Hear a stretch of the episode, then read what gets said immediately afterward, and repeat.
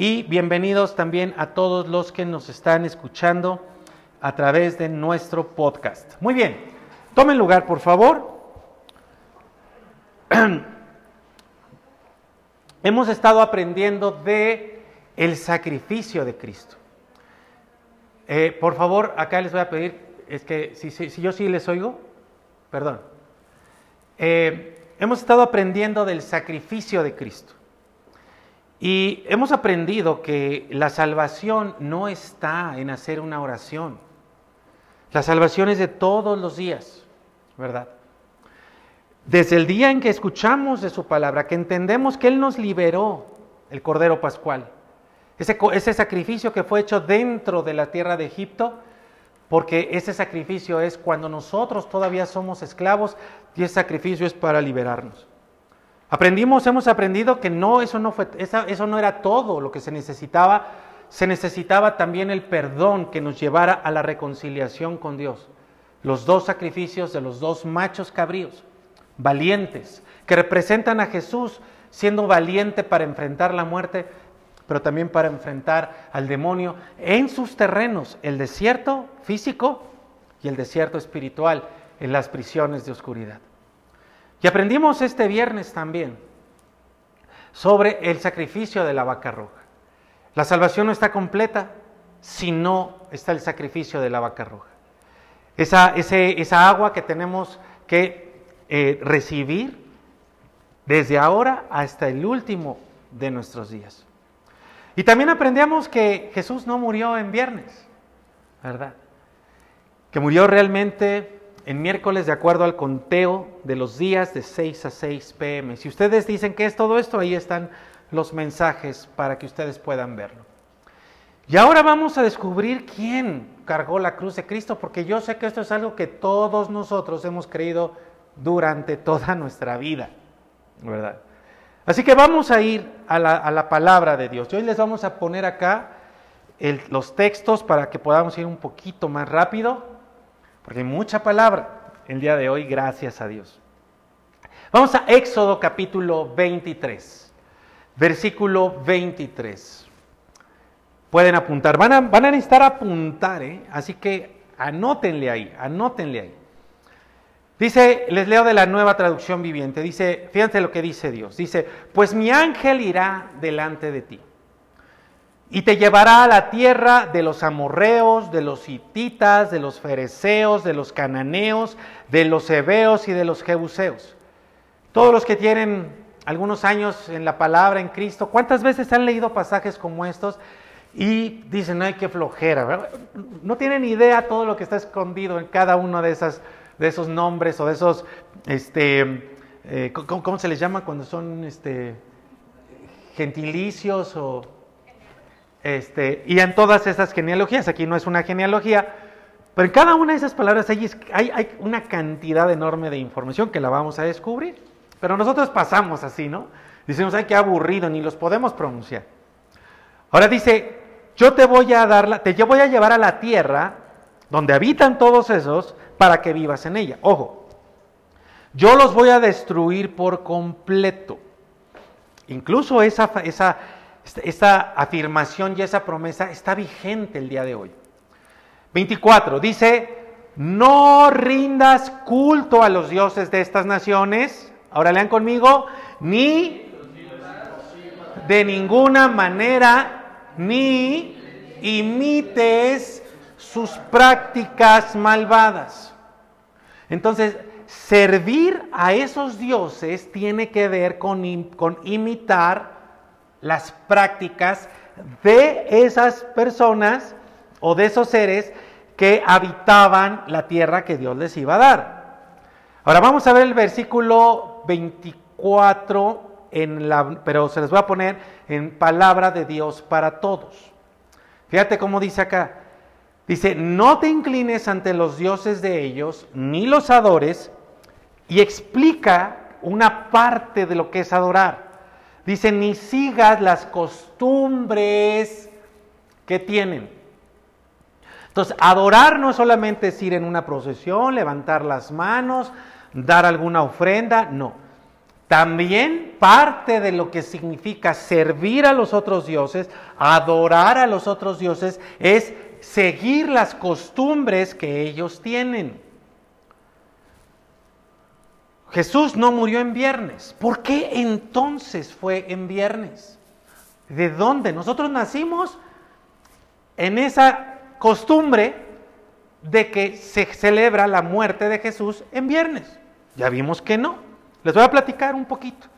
El viernes fue un día de, eh, eh, o sea, el viernes posterior a que Jesús muere, acuérdate que Jesús muere en miércoles, al siguiente día del día de reposo anual, donde se recordaba la celebración de la Pascua, nadie salía, y el viernes era un día normal, común, donde todos salían a hacer sus compras y tenían que abastecerse porque el, sábado otra vez era día de reposo. Acuérdate que esta semana hubo dos días de reposo.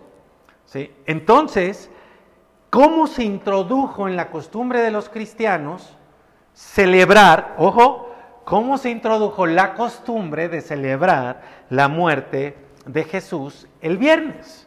Ok, además, no sé a cuántos de ustedes les enseñaron que el viernes no se come carne roja, ¿no?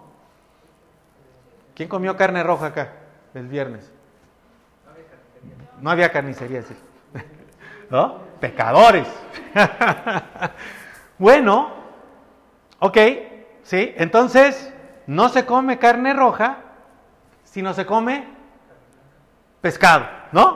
O sea, y entonces la viga, acá en México hay un mercado de pescado que se llama la viga, entonces la viga es famoso y todo el mundo tiene que andar ahí comprando sus pescados. Bueno, déjenme platicarles de dónde viene esto. Resulta que la palabra viernes, ojo que los planetas, eh, ojo que eh, los meses del año eh, y hasta los días, tienen un nombre. ¿De dónde vienen esos nombres? Ya empezamos a ver parte de esto. Pues resulta que vienen de las costumbres de los pueblos de la tierra.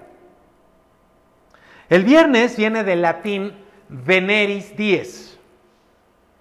¿Qué quiere decir? Diosa Venus. Y la diosa Venus es la diosa de la paz, del placer y de la fertilidad. Tiene una, un, equivalente, porque, a ver, todos los que saben inglés acá, ¿cómo se dice viernes en, en inglés? Friday. ¿Por qué se llama Friday el viernes en inglés? Porque viene de la palabra Freya. Y Freya era una diosa interesante diosa de la paz, del placer y de la fertilidad. Una en la, Europa central, Venus, y otra en la Europa nórdica, ¿sí? alemana y nórdica. Si ustedes buscan Freya, incluso van a encontrar que fue una bruja, una diosa y una bruja.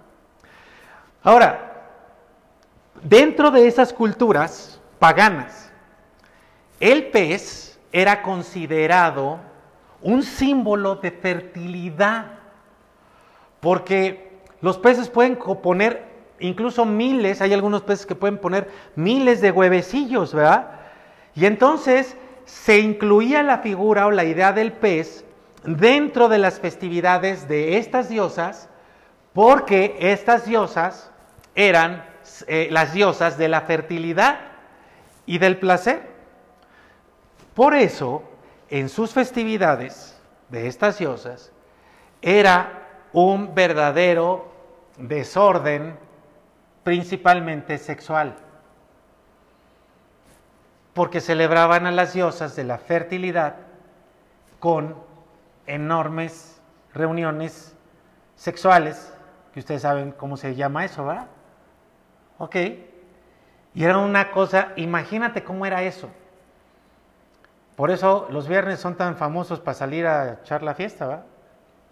Mm.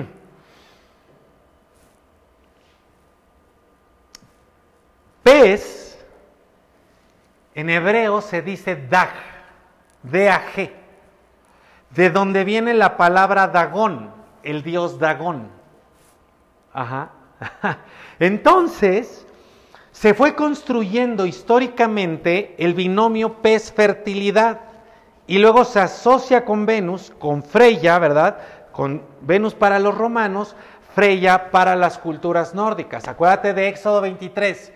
No hagas, no tomes las costumbres de esos pueblos. No adores a, sus dioses. Ahora, todo esto sucedía dentro del marco de la fiesta de la primavera. O sea, en esos días donde muere Jesús, entre marzo y abril. Y entonces, semana tras semana, se hacían cualquier cantidad de fiestas y de ritos, todos relativos a la fertilidad. Y el día principal de todas esas festividades, pues por supuesto, ¿cuál día creen que era? El viernes. Que era el, era el día de mayor desenfreno, de mayor locura, de mayor borrachera, de mayor lujuria en todas esas festividades, como actos de adoración a la diosa Venus y a la diosa Freya. ¿Qué sucedió? Que cuando viene la propagación de la fe cristiana, muchos cristianos, o al menos que se decían cristianos, y, muchos líderes, ahorita lo vamos a ver, religiosos, empezaron a hacer combinación de todas estas festividades con la nueva doctrina o la nueva fe eh, que en ese momento iba expandiéndose, el cristianismo. Algo similar sucede con la cruz. Porque yo creo que todos hemos escuchado la palabra vía crucis, ¿cierto? La vía dolorosa, el vía crucis de Cristo, ¿verdad? Por el trayecto que hace Jesús del templo hacia el monte Gólgota, que por cierto, eh, también me hacían este señalamiento y quiero aclararlo. Eh, lo que yo dije que Jesús no murió en el monte Gólgota, pero lo que, mm, eh, si no se entendió, lo, aclaro, lo que quise decir es que no murió en lo que nosotros o que en lo que en la actualidad se cree que es el monte Gólgota. Jesús murió en un monte de, que, se le en un monte donde había un lugar que se le llamaba Gólgota. Ya vimos que había un huerto también. Más adelante les voy a decir dónde era ese lugar, en otro momento. O sea, Jesús sí murió en el monte Golgota, pero no en lo que hoy la gente señala, lo que los libros de historia o Wikipedia dicen, o los mapas dicen que está el monte Golgota. Entonces, bueno, la vía dolorosa se supone que es desde que sale Jesús del templo hasta ese lugar. Resulta que el tema de Via Cruz, si yo estoy investigando, y realmente no hay una fecha en particular en que se diga, aquí se instauró por esta persona, se instaura el Via Crucis. Porque sucede lo mismo con la, cuando el cristianismo se vuelve una religión oficial en el siglo III con Constantino, se vuelve como una moda para muchas personas. Vamos, si el emperador era cristiano, pues imagínate, todos tenían que ser cristianos, ¿no? Para quedar bien con el mandamás. Entonces, cuando esto se populariza, cuando la, fe cristiana se populariza, ojo, no quiere decir que todos hayan sido cristianos reales, salvos, seguidores de Jesucristo. Entonces, mucha gente en ese afán de tener eh, íconos, de tener cosas, cosas sólidas, tangibles de su fe, empiezan a, establecer peregrinaciones o, eh, o procesiones de las ciudades hacia Tierra Santa. Y entonces se, empiezan a hacer estos como tours de fe para ir a conocer los lugares sagrados. Y bueno, ustedes no, se darían abasto, si ustedes investigan, se echan un clavado en esta del Via Crucis, hay cualquier cantidad de versiones desde entonces, siglo III, hasta nuestra actualidad, de Via Crucis, poniendo cualquier cantidad de estaciones, ¿no? entre comillas, que les llaman a esas paradas que supuestamente Jesús hizo. Pero, fíjense, esto es muy interesante. Resulta, alguien que nosotros sí conocimos, eh, creó el Via Crucis actual, que es el que está vigente desde Roma. Fue Juan Pablo II. ¿Sí? Creó el Via Crucis actual en 1991. Ah, ya todos habíamos nacido, ¿no? Acá. ¿Tú no? Bueno, acá no lo. No, pero sí conocieron a Juan Pablo II. Ah, bueno. Ok. Por, por, por dos años antes que después que yo nací. Bueno. 1991, el Papa Juan Pablo II crea el Via Crucis del Coliseo de Roma en la tarde del Viernes Santo, ¿te das cuenta? El Viernes Santo, pero no hay Viernes Santo. Por Dios santo, ¿verdad? No hay Viernes Santo. Dice, e incluso lo da a conocer, pues ya Juan Pablo II en el 91, lo da a conocer por televisión a todo el mundo. Y este, este Via Crucis se, se, caracterizó, fíjate, dicen, dicen los documentos. Dice, el Via Crucis de Juan Pablo II se caracterizó por contar con estaciones que estaban basadas, todas las estaciones, en momentos del Nuevo Testamento. Dices, ah, bueno, por lo menos, ¿no? Qué bien. Pero luego viene, en los propios documentos del Vaticano, viene lo siguiente. Basados en, las basados en momentos del Nuevo Testamento. Junto, viene seguido, a las estaciones que tienen base en los relatos evangélicos, surgieron otras estaciones que no se deducen directamente de las sagradas escrituras. En otras palabras, el mismo Vaticano reconoce que el Via Crucis tiene, está basado en el Nuevo Testamento, pero se le añaden algunas otras estaciones que no están en las escrituras, como cuáles, como ese episodio que todos vimos en la película de Mel Gibson, todos dijimos, qué bárbaro, Mel Gibson, qué bruto, ¿verdad? Bueno, no sin ofender, ¿verdad? Qué bárbaro. Como esa, esa, ese evento que todos sabemos, cuando llega una mujer a ponerle ese lienzo en su cara para secarle el sudor y que supuestamente queda plasmado el rostro de Cristo. Esa mujer se le llama Verónica en la tradición. Bueno, el mismo, el mismo documento del Vaticano dice, se le añadieron otras cosas. Al de Juan Pablo II, ¿eh? O ese otro momento que también viene en la película de, de Mel Gibson, cuando en una de esas Jesús cae con la cruz encima y corre María, su mamá. Qué momento, ¿no? ¿No, ¿No estaban ahí ya llorando ustedes? Y, llega, y luego llega María. Y Jesús le dice, dice, dice una frase de Apocalipsis, dice, el Hijo del Hombre tiene poder para hacer todo nuevo.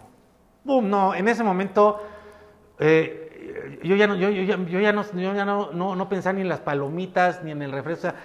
Estaba absorto. Bueno, resulta que esos momentos, momentos como esos, no vienen en la escritura, y el propio Vaticano lo reconoce que se añadieron después. Esto viene en la reforma litúrgica promovida por el Concilio Vaticano, o desde entonces lo del Via Crucis.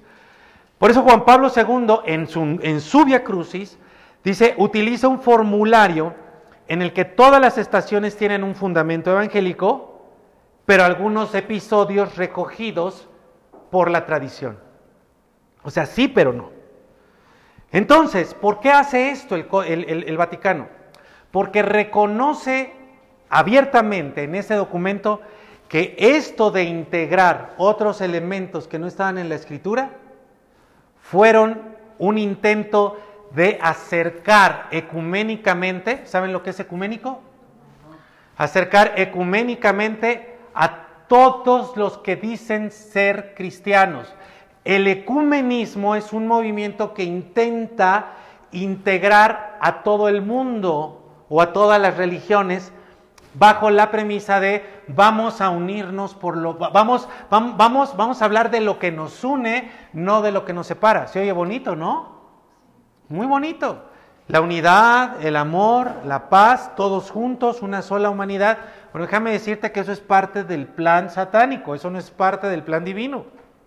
Porque Dios dice desde el principio, no hagas, no tengas, no tomes las costumbres de esas naciones. Acá es el ecumenismo, como muchos otros movimientos, es, ay hombre, todos somos hermanos, todos somos iguales, este, no pasa nada, no hay que hablar de lo que nos desune, hay que hablar de lo que nos une. Cuidado. En esa historia del Via Crucis, entonces, en algún momento que no está especificado, entra la idea de que Jesús va cargando en toda esa vía dolorosa su cruz. Pero ¿alguien habló de la cruz de Cristo en la Escritura? Vamos tantito para atrás y pero antes de ir al Antiguo Testamento, mira lo que dice Juan 8:32. ¿Ya se quedan dormidos acá? Juan 8:32. Dice, muy sencillo, dice, conocerás la verdad y la verdad te hará libre. Ten en mente eso, por favor. Esas son palabras de Jesucristo. Juan 8:32. Conocerás la verdad y la verdad te hará libre. Ahora, te voy a pedir, por favor, que vayas a Juan capítulo 8, versículo 16, palabra de Dios para todos. Ya vimos Juan 8:32, ahora nos regresamos unos versículos. Y fíjate cómo lo dice la palabra de Dios para todos. Dice, está hablando Jesús. Dice, y si juzgo, mi juicio es válido. Ojo, ¿eh? es el Hijo de Dios.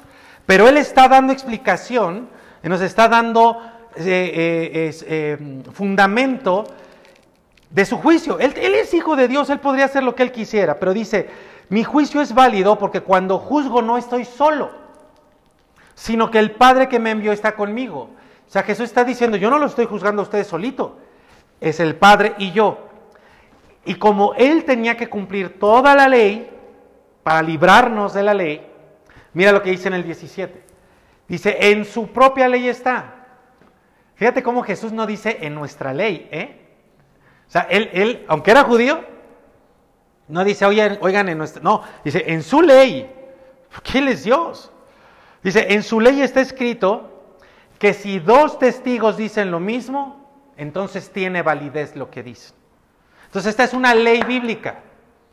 Para que el testimonio de alguien sea tomado en cuenta como verdad, se necesitan por lo menos dos testigos. Entonces, a ver, ayúdenme acá, digan todos, por favor, allí en su casa también digan, ¿conoceré la verdad?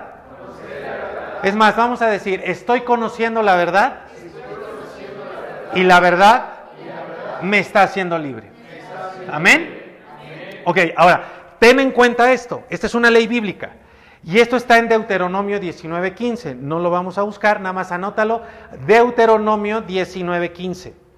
Entonces, este es el reto de todo pastor. Este es el reto de todo predicador de la palabra. ¿Ok? Hay por ahí una ciencia que se llama hermenéutica, que es la, la ciencia de la interpretación. Pero la misma Biblia nos da la regla más importante de la interpretación. ¿Cuál? Necesitamos por lo menos dos testigos para establecer que algo es verdad. Por eso es que, miren, cuando yo hablo y digo tengan cuidado con lo que se está diciendo, yo no, yo no quiero que, yo, yo no estoy diciendo yo soy el único que tiene la verdad. Jesús, la palabra de Dios nos advirtió de los falsos profetas y de los falsos maestros que vendrán a nosotros con apariencia de bondad, pero por dentro son lobos rapaces. Ajá. Y cuando yo, yo, yo constantemente estoy tratando de saber qué es lo que se está diciendo, qué es lo que están diciendo los, sobre todo los grandes líderes, los que más, eh, los que más eh, público tienen. Y me sorprende cómo toman pasajes, textos bíblicos y dicen cosas y las sueltan con una facilidad cuando no tienen ni siquiera el respaldo de dos textos que digan lo mismo.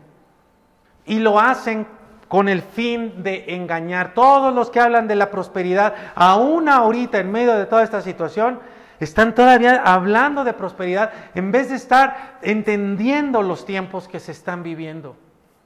Hay muchos pastores, gracias a Dios, a lo largo de toda la tierra que se, abocan en predicar la palabra de verdad. Y aquí hay una ley que, a la que nos tenemos que sujetar todos los que enseñamos la palabra de Dios, todos los que predicamos la palabra de Dios, todos los que alimentamos al pueblo de Dios como pastores, de que haya dos testigos y eso es lo que vamos a hacer hoy, pero mucho más abundantemente. Hoy vamos a tener dos testigos que nos hablarán la verdad y la verdad. Ahora, vamos a ver primero si el Antiguo Testamento habla de la cruz. Vamos a Isaías 53. Isaías 53 es un texto de los más eh, eh, sustanciosos que hablan de Jesús y particularmente del sufrimiento, del sacrificio de Jesús, que es lo que estamos recordando ahora. Isaías 53.3 dice, fíjate, la gente lo despreció y hasta sus amigos lo abandonaron. ¿De quién está hablando? De Jesús. Eso le pasó a Jesús. Era un hombre lleno de dolores y conocedor del sufrimiento. Y como alguien a quien otros evitan, lo despreciamos. Tú y yo lo hemos despreciado a Jesús. Y no pensamos que fuera alguien importante. Uy, ahora vamos a entender qué tan importante es Jesús. Verdaderamente Él soportó, ojo, Él soportó todos nuestros sufrimientos. ¿Y qué dice ahí? Y cargó con nuestros dolores. Ojo, por favor. Aunque nosotros pensamos que Dios lo había castigado, golpeado y afligido, en realidad Él fue traspasado debido a nuestra rebeldía. Si tú apenas estás escuchando por primera vez una predicación de la palabra de Dios, tienes que saber que por ti Jesús fue traspasado. Y no solo eso, fue magullado por las maldades que nosotros hicimos. El castigo que él recibió hizo posible nuestro bienestar. Sus heridas nos hicieron sanar a nosotros. Todos nosotros nos habíamos perdido como ovejas. Cada uno agarró su propio camino, pero el Señor cargó en él todo el castigo. Pero el Señor ¿qué hizo? Cargó en él todo el castigo que nosotros merecíamos. Lo trataron cruelmente y lo torturaron. Caray, aquí tendría que aparecer la cruz. Lo trataron cruelmente y lo torturaron, pero él se mantuvo humilde y no protestó. Permaneció en silencio como cuando llevan a un cordero al matadero o como cuando una oveja guarda silencio ante, ante los que los transquilan. Después de que lo arrestaron, ah, por acá debe de venir la cruz, y condenaron, se lo llevaron. ¿Y a quién le importó lo que iba a pasar? Porque a él lo quitaron del mundo de los vivos, o sea, ya se murió, lo mataron por los pecados del pueblo. Y si ustedes siguen leyendo todo el capítulo 53, y si ustedes leen todo Isaías, y si ustedes leen todo el Antiguo Testamento, no dice en ninguna parte que Jesús haya cargado la cruz. Habla de un madero, claro, ahorita lo vamos a ver. Pero ¿qué dice de ese madero? Aquí vemos cómo Jesús padeció de manera terrible. ¿Sí? Fue espantoso el máximo de todos los dolores lo que Jesucristo sufrió principalmente, no únicamente, pero sí principalmente en estos días, ¿verdad? Pero no aparece la cruz. Ahora vamos a ver en Gálatas, vamos al Nuevo Testamento. Aquí les voy a dar los dos textos donde se menciona el madero.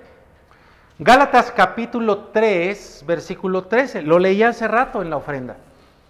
Dice acá, Cristo nos redimió. Acuérdate, ahora ya sabemos que es redimir, ahora ya sabemos que es perdonar, que es reconciliar. Cristo nos redimió de la maldición de la ley hecho por nosotros maldición, como lo acabamos de leer en Isaías. Y luego dice ahí la aclaración, porque está escrito, maldito todo el que es colgado en un madero, colgado. Y esto está en Deuteronomio capítulo 21, hay, varios puntos ahí, apúntalo, Deuteronomio 21, Deuteronomio 21. O sea, el texto de Gálatas tiene su base en Deuteronomio 21. Versículo 22 es uno de los eh, versículos que puedes ver. No lo vamos a ver ahorita, porque dice exactamente lo mismo. Maldito el hombre que es colgado en un madero. Y esa es la referencia que hace el Antiguo Testamento. No hay ninguna sola referencia que diga que alguien iba a cargar la cruz, sino la cruz lo iba a cargar a él. O sea, iba a ser colgado sobre un madero. Así que mis queridos, ningún apóstol, ni Pablo, ni sus cartas, ni las cartas de los otros que encontramos en el Nuevo Testamento, ni el libro de los Hechos, ni el mismo Jesús dice alguna vez que él iba a cargar o que hubiera cargado una cruz de madera o un madero. madero. ¿Qué sucedió entonces? Muy bien, vamos a adentrarnos a esto. Lucas capítulo 1, versículo 1. Lucas, si ustedes no lo saben, Lucas fue un científico, fue un médico y como tal un estudioso, un, académico, tenía un rigor académico. Él se encargó de lo que nos va a decir aquí que se encargó. Versículo 1 dice, Lucas 1, versículo 1. Miren, miren bien, dice acá, Dice, puesto que ya muchos han tratado de poner en orden la historia de las cosas. Ah, desde, el desde los primeros meses, desde los primeros años, después de que Jesús murió, hubo gente que intentó, que buscó escribir la historia. Pero Lucas, con su rigor académico, leía esos documentos y decía, no, esto no. Eh, yo encontré un documento por ahí que decía, un documento muy antiguo que decía, que, Lucas decía, está chafa. ¿Ok? No es cierto, no, no crean eso, pero era la idea.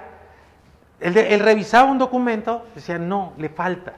decía, no, esto no sucedió. Y entonces él con su, con su mente, con su visión, con su óptica científica, dice, no. Fíjate cómo dice acá. Muchos han tratado de de poner en orden la historia de cosas que han sido ciertísimas. Versículo 2. Tal como, tal como nos la enseñaron de, los que desde el principio lo vieron con sus ojos.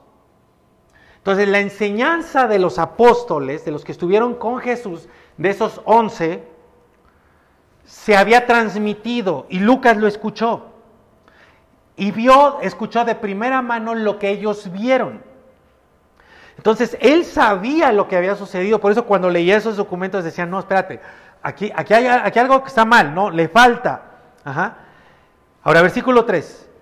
Por lo tanto, me ha parecido también a mí, después de haber investigado con diligencia, ¿sí saben lo que es diligencia? ¿ah?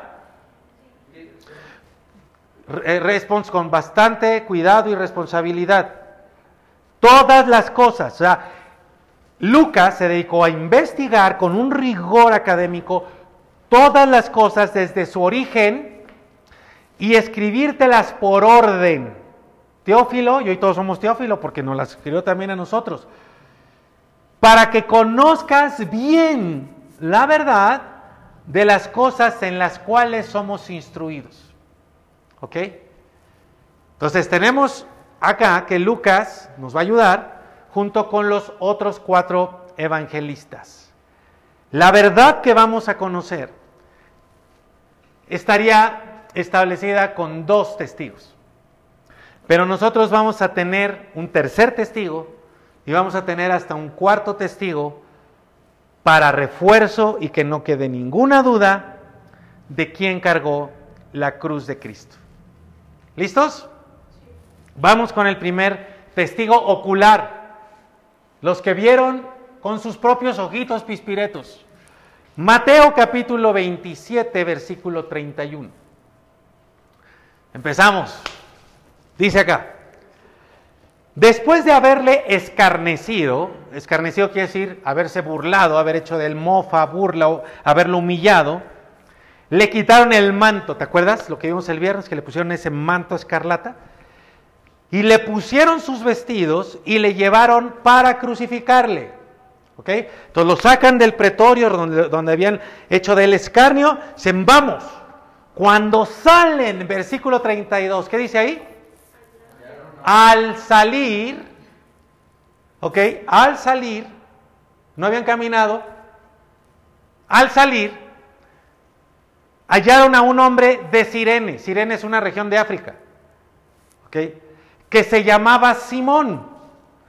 A este obligaron a llevarse la cruz. ¿Quién lo está diciendo?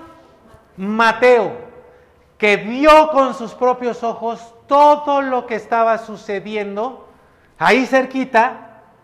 Y cuando Lucas va y investiga y le dice, oye Mateo, ¿quién cargó la cruz de Jesús? Si yo lo que vi es que en cuanto iban saliendo, iba de pura casualidad, iba pasando ahí un hombre, le dijeron, a ver tú, órale, carga la cruz. Te lo leo para que, para que Mateo nos los diga de otra manera. Palabra de Dios para todos. Dice, cuando acabaron de burlarse de él, dice Mateo, le quitaron el manto, le pusieron su ropa y lo sacaron para crucificarlo. Al salir, ah, si lo encontramos en dos versiones, o en tres o en cuatro, en todas las versiones dice, inmediatamente al salir, encontraron a un hombre de Sirene llamado Simón y lo obligaron a cargar la cruz. Bueno, pero eso dice Mateo, ¿no? Y si, vamos a ser estrictos, necesitamos dos testigos. Muy bien. Entonces sale Lucas de casa de Mateo, investigando, ¿no? Ahí, ahí, va la cámara de National Geographic detrás de Lucas, en su documental de quién crucificó, quién cargó la cruz de Cristo, y va a la casa de Marcos, el otro evangelista. Marcos capítulo 15, versículo 20. Fíjense pues, Marcos, ¿tú qué viste? ¿Qué sucedió ese día? Se después de haberle escarnecido, le desnudaron la púrpura, el manto, y le pusieron sus propios vestidos. Ah, vio exactamente lo mismo, estaba en otro punto, pero vio lo mismo. Y le sacaron para crucificarle. 21. Y obligaron a uno que pasaba. Simón de Sirene, padre de Alejandro y de Rufo, este hasta nos da más datos.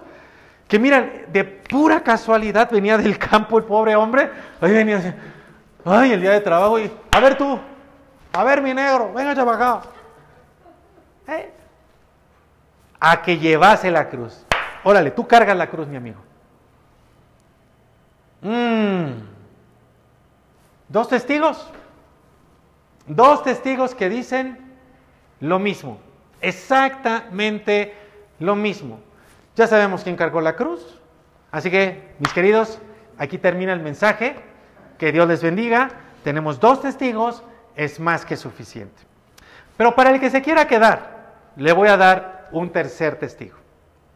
Antes de ir al tercer testigo, déjame leerte también de Marcos. lo mismo, en la nueva traducción viviente. Marcos, todavía estamos en Marcos. Dice, cuando al fin se cansaron, fíjate nada más, cuando al fin, se cansaron de hacerle burla, le quitaron el manto púrpura y volvieron a ponerle su propia ropa. Luego lo llevaron para crucificarlo. 21. Un hombre llamado Simón, ah, que pasaba por allí, pero era de Sirene, venía del campo y miren aquí lo que les decía, justo en ese momento, ¿no? Dice Marcos, y los soldados lo obligaron a llevar la cruz de Jesús. Simón era el padre de Alejandro y de Rufo. Dos testigos, dos testimonios ratificados por ellos mismos. Pero te voy a dar un tercer testigo, el mismo Lucas. Porque el mismo Lucas había visto y dijo, yo quiero ir a investigar, porque no quiero que se me vaya a pasar a mí, que yo vaya a poner una cosa que no vi ¿no? Ya saben cómo son las mujeres, digo, los este, escritores, los apóstoles, los, este, Lucas no era un apóstol, pero era alguien cercano a Jesús. Entonces vamos a ver Lucas capítulo 23, versículo 24. Dice, dice Lucas, entonces Pilato sentenció que se hiciese lo que ellos pedían y le soltó aquel que había sido echado en la cárcel por sedición y homicidio. Lucas es un poquito más específico porque es, un, es un científico. Dice, a quien habían pedido, ¿se acuerdan? A Barrabás. Dice, y entregó a Jesús a la voluntad de, de los judíos. 26. Y llevándole, ayúdenme acá, ¿qué dice? Y llevándole que venía del campo. Tres de tres. Tenemos cumplida la ley, tenemos que dar por cierto que en boca de dos o tres testigos está la verdad. Te leo de mismo Lucas, le preguntamos a Lucas, oye Lucas, pero ¿estás seguro? Y Lucas nos dice en estas palabras, dice, como habían pedido, puso en libertad a Barrabás, el que estaba preso por levantamiento y asesinato, y les entregó a Jesús para que hicieran con él como quisieran. Cuando ellos se llevaban a Jesús, sucedió que un hombre llamado Simón, que era de Sirene, venía del campo. Los soldados lo agarraron pusieron sobre él la cruz y lo obligaron a cargarla detrás de Jesús. Se va ratificando una y otra y otra vez que Jesús no cargó ninguna cruz.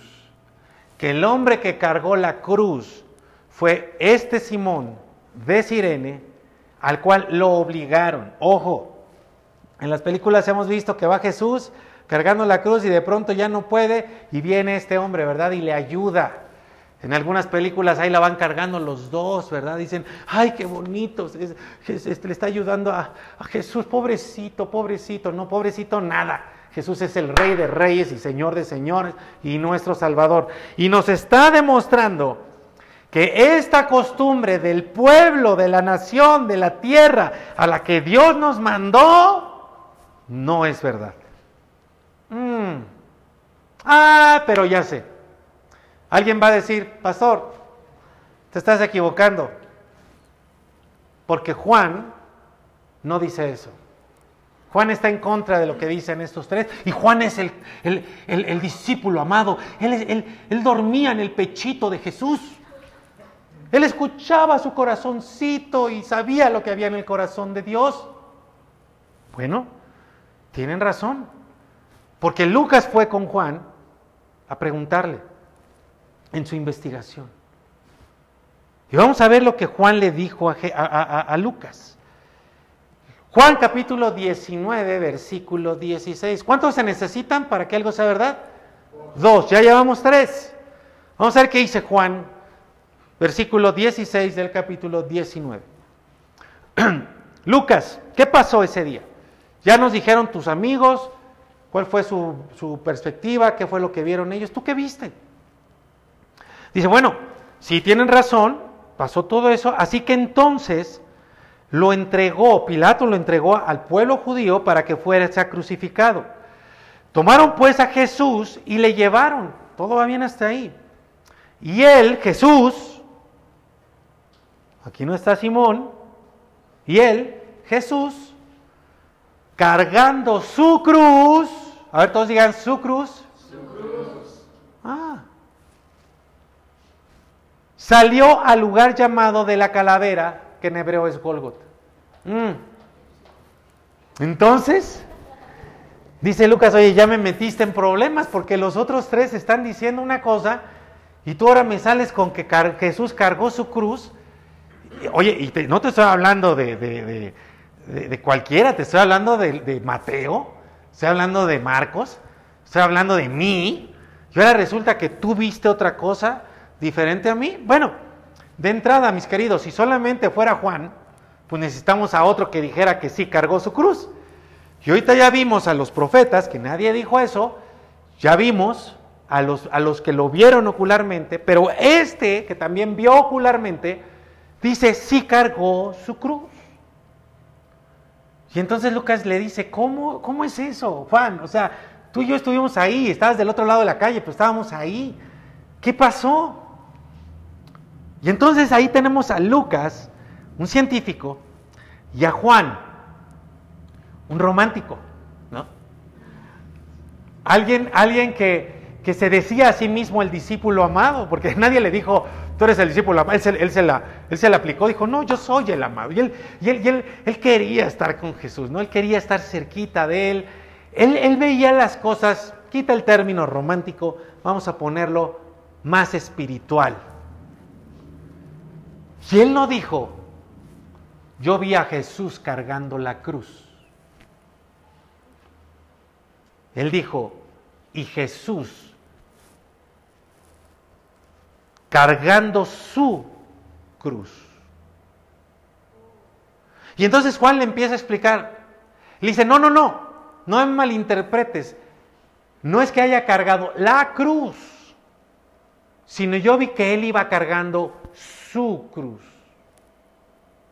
Ay, por favor, es lo mismo la cruz que su cruz.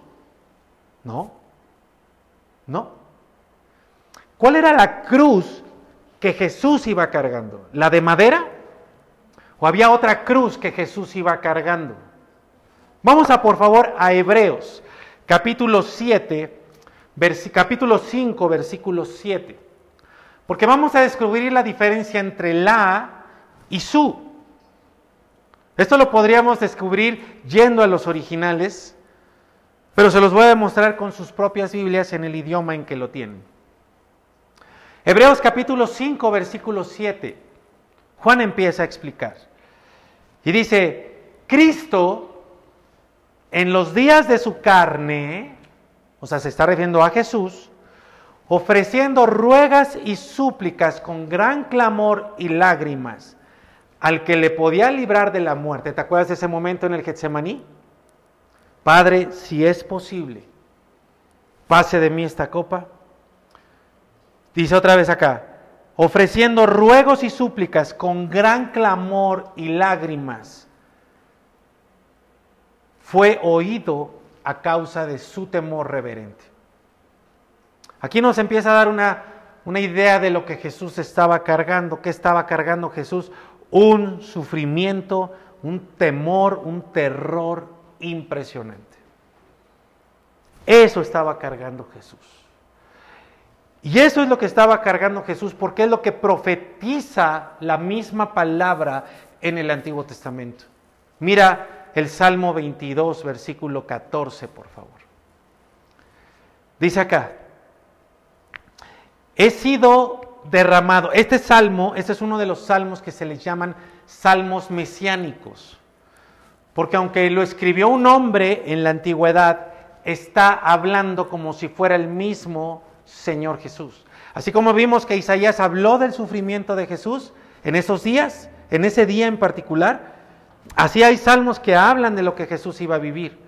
Y dice el versículo 14, he sido derramado como aguas y todos mis huesos se descoyuntaron.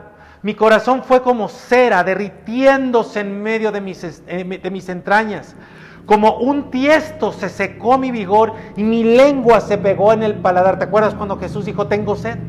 Y me has puesto en el polvo de la muerte.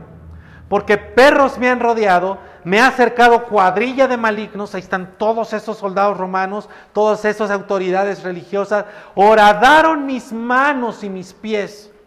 Contar puedo mis huesos, entre tanto ellos me miran y me observan burlones.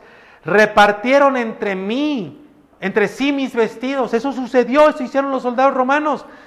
Y luego dice, y sobre mi ropa echaron suertes. Mas tú, Jehová, no te alejes, fortaleza mía, apresúrate a socorrerme. Elí, Elí, ¿por qué me has abandonado?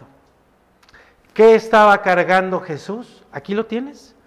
¿Sí? Miedo, dolor, angustia, su corazón se derretía, estaba cargando humillación.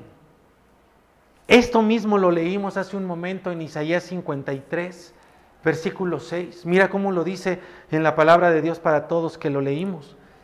Dice, todos nosotros nos habíamos perdido como ovejas.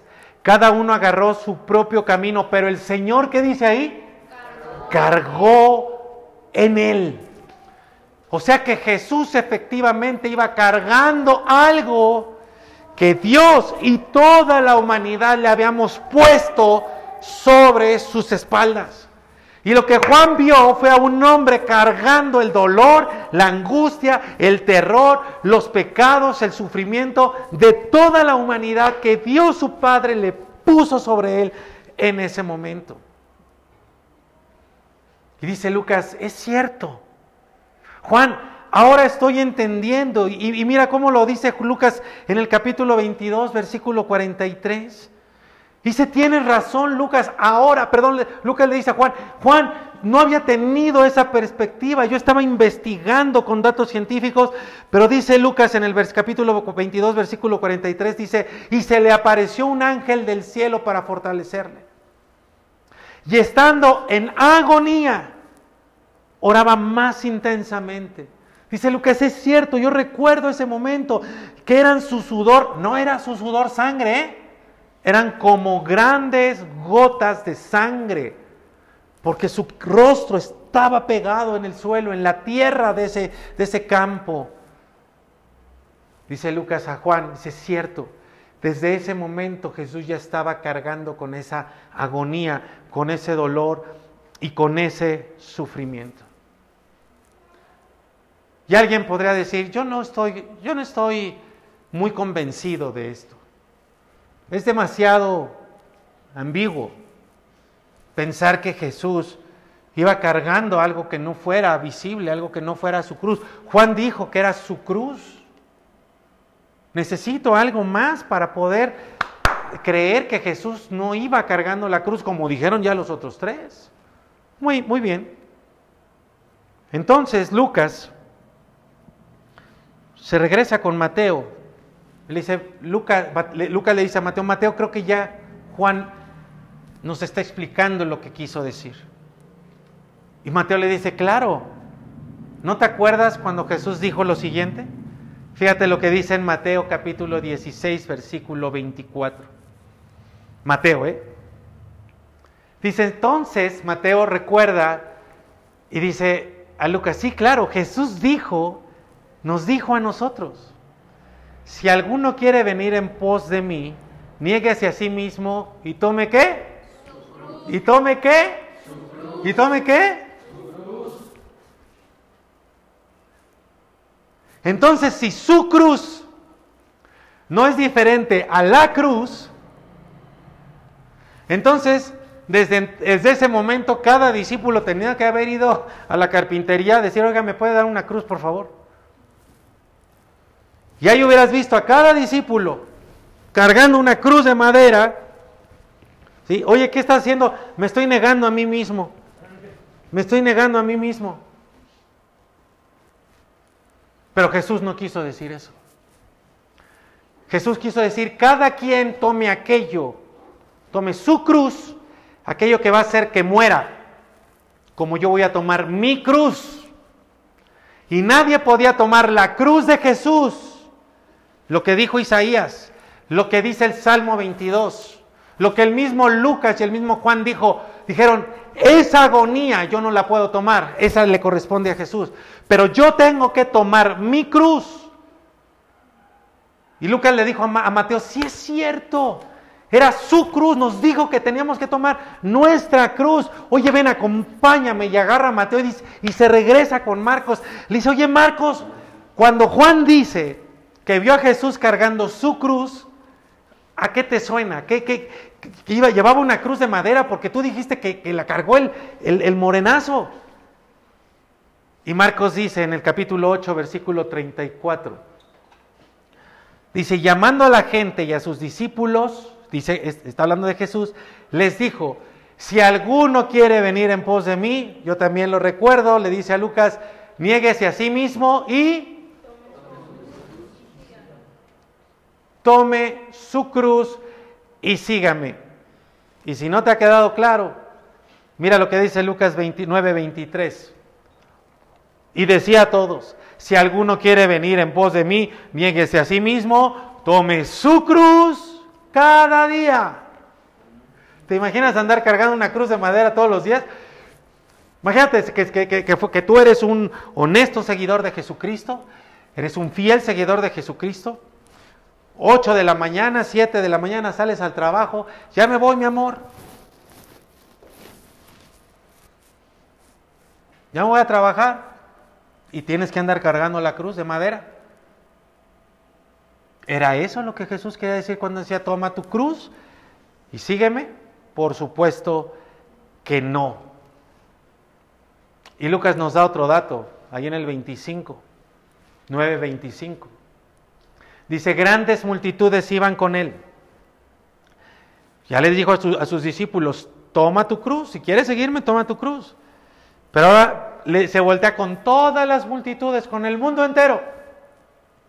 Y les dice en el 26, si alguno viene a mí y no aborrece a su padre y a su madre y mujer e hijos y hermanos y hermanas y aún también su propia vida, no puede ser mi discípulo.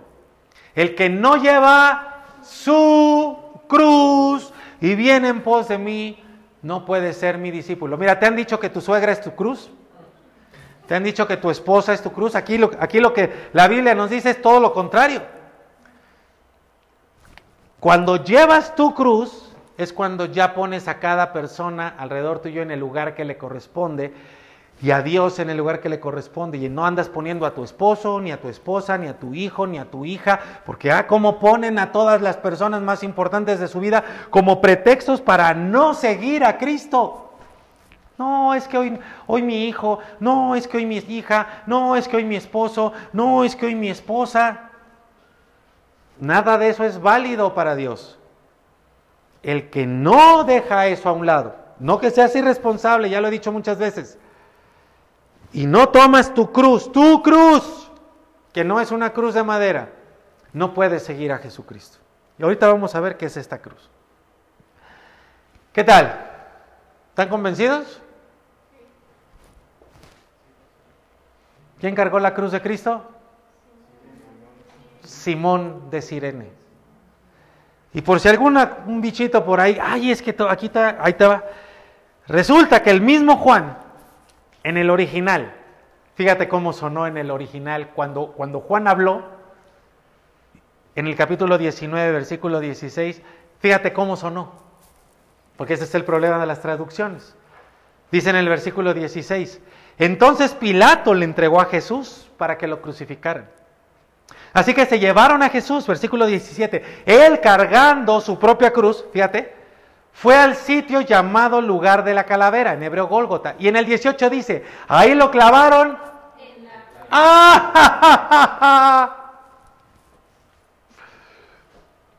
¿Por qué no dijo Juan en su cruz? No, porque una cosa es la cruz de madera y otra cosa es tu cruz. Y otra cosa fue la cruz de Cristo. Entonces, mis queridos, podemos llegar a una conclusión tajante y contundente. Nos han engañado. Hemos vivido engañados tal vez desde el día en que tú naciste, tú creías que nacieron todas las flores y tampoco nacieron todas las flores el día en que tú naciste. Has vivido engañado como esclavo. Nunca preguntaste por qué. Solamente hacías como las costumbres del pueblo en el que estás viviendo, como un perfecto esclavo. Pero Dios tiene misericordia de nosotros y cuando ni siquiera nos damos cuenta de que somos esclavos, Él muere por nosotros siendo inocente para darnos libertad esto que está sucediendo hoy en tu vida y en la mía es el efecto de liberación del sacrificio de Jesús.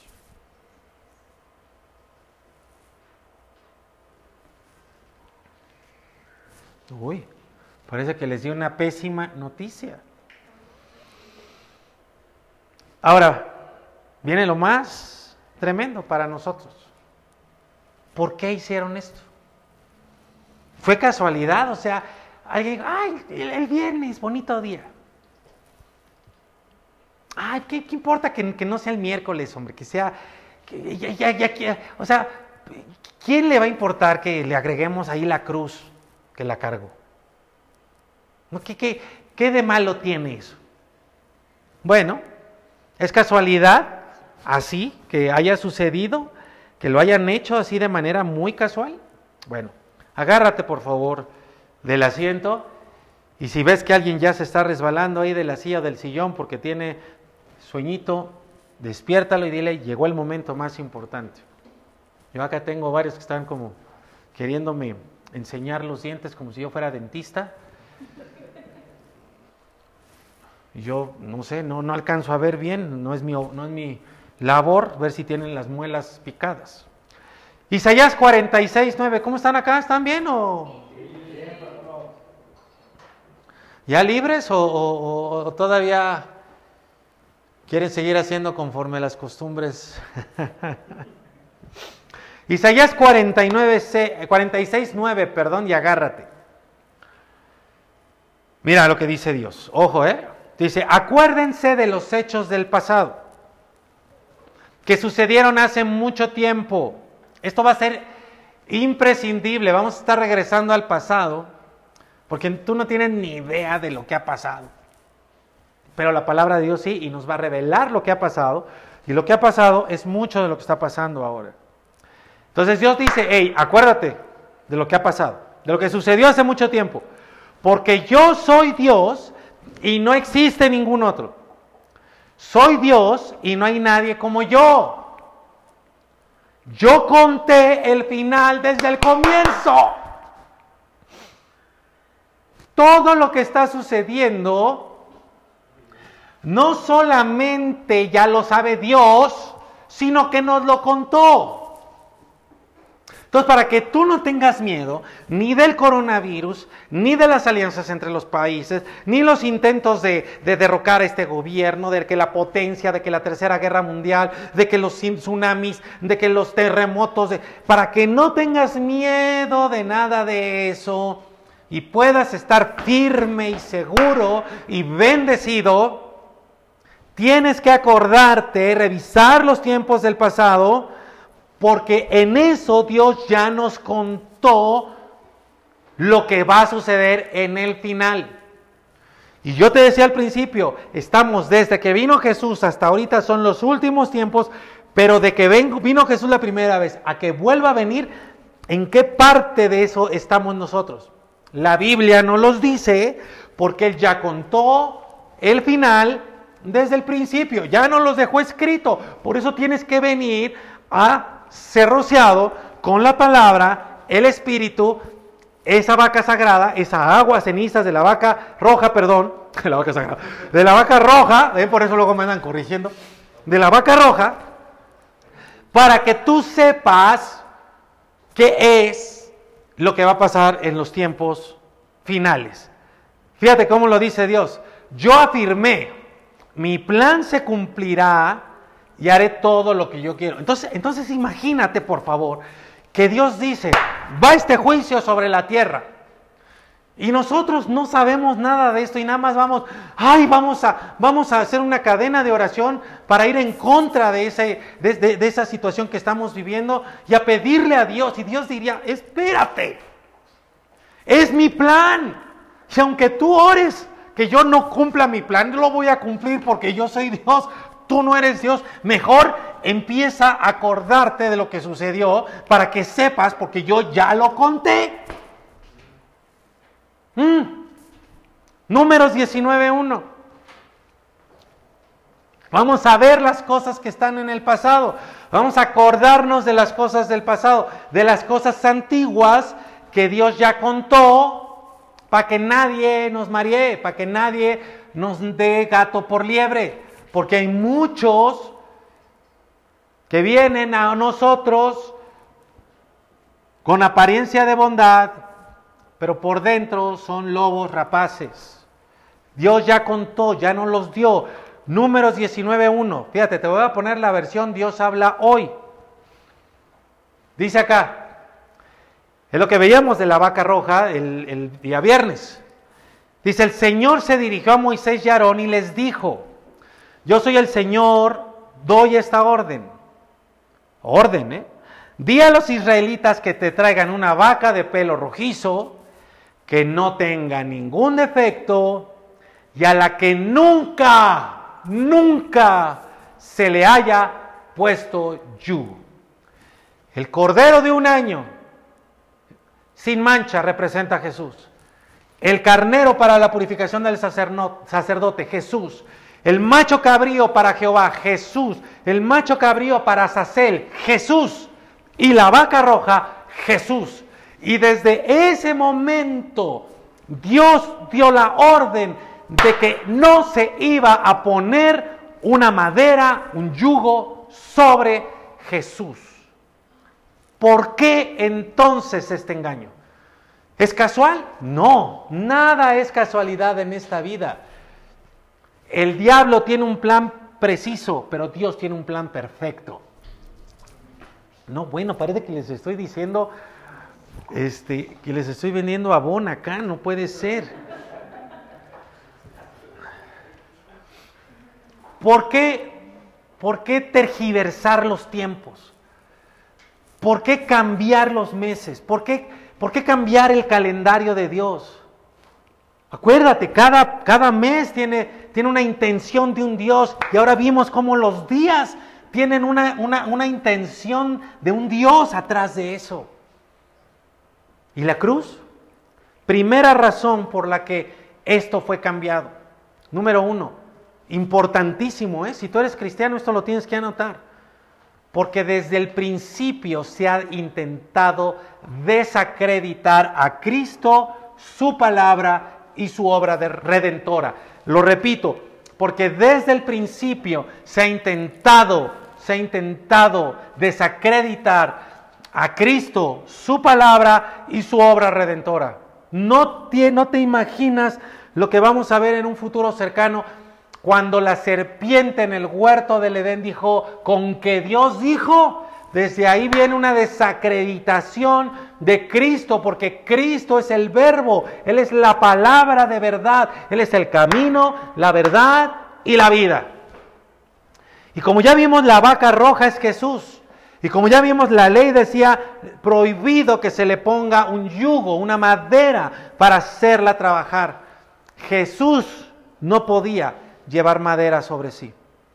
La intención es hacer creerle a la gente que Cristo sí cargó una cruz para poder decir, ven, ese no fue el Cristo.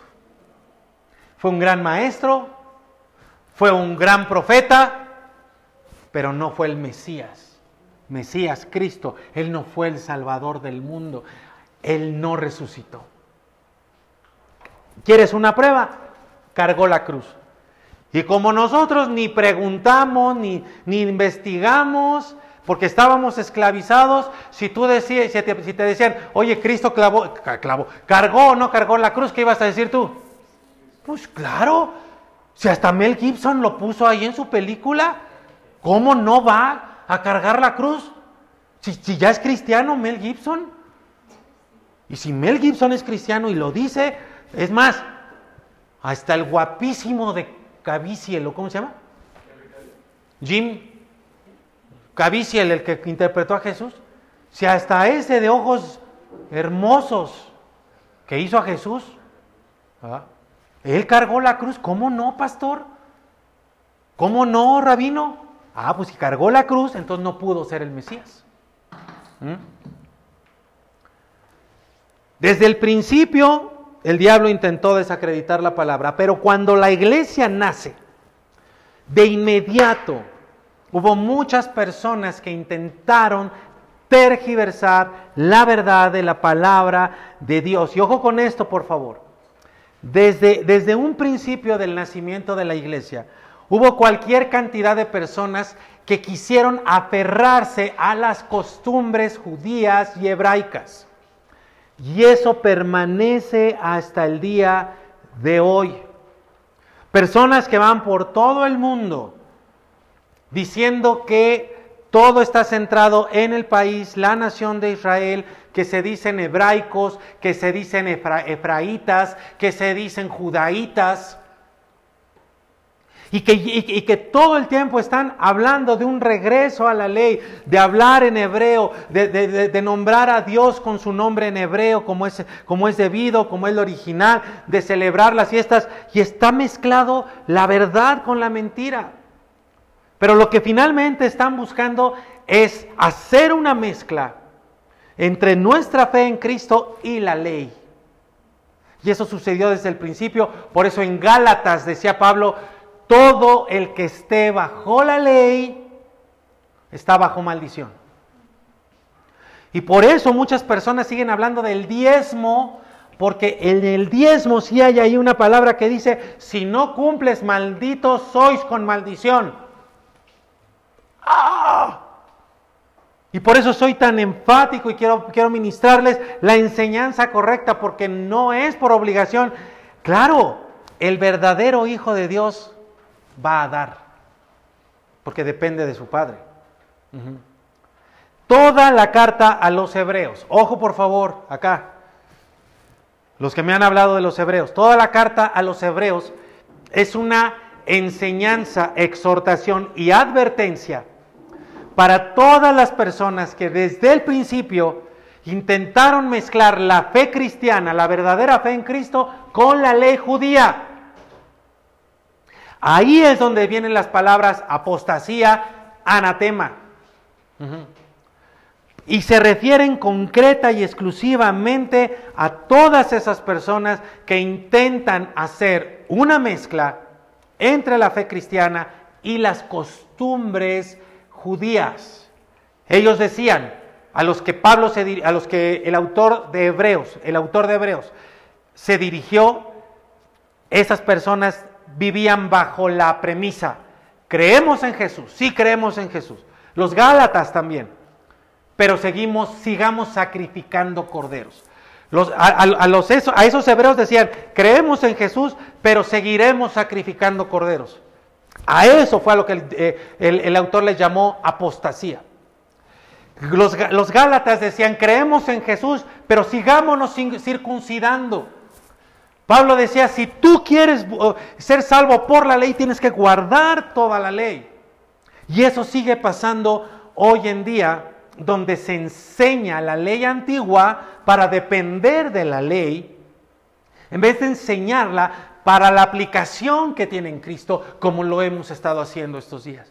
Yo no estoy diciendo que hay que desaparecer el Antiguo Testamento, ¿eh? No, porque todo el Antiguo Testamento nos habla de Jesucristo, nos habla de la iglesia y nos habla de los últimos días, como lo vamos a ver en las próximas semanas. Mira, mira Hebreos capítulo 9, versículo 13, por favor. Dice, porque si la sangre de los toros y de los machos cabríos, de todos esos sacrificios de la ley, y las cenizas de la becerra rociadas, está hablando de la vaca roja, a los inmundos, santificaban, santifican para la purificación de la carne, 14, eso era antes.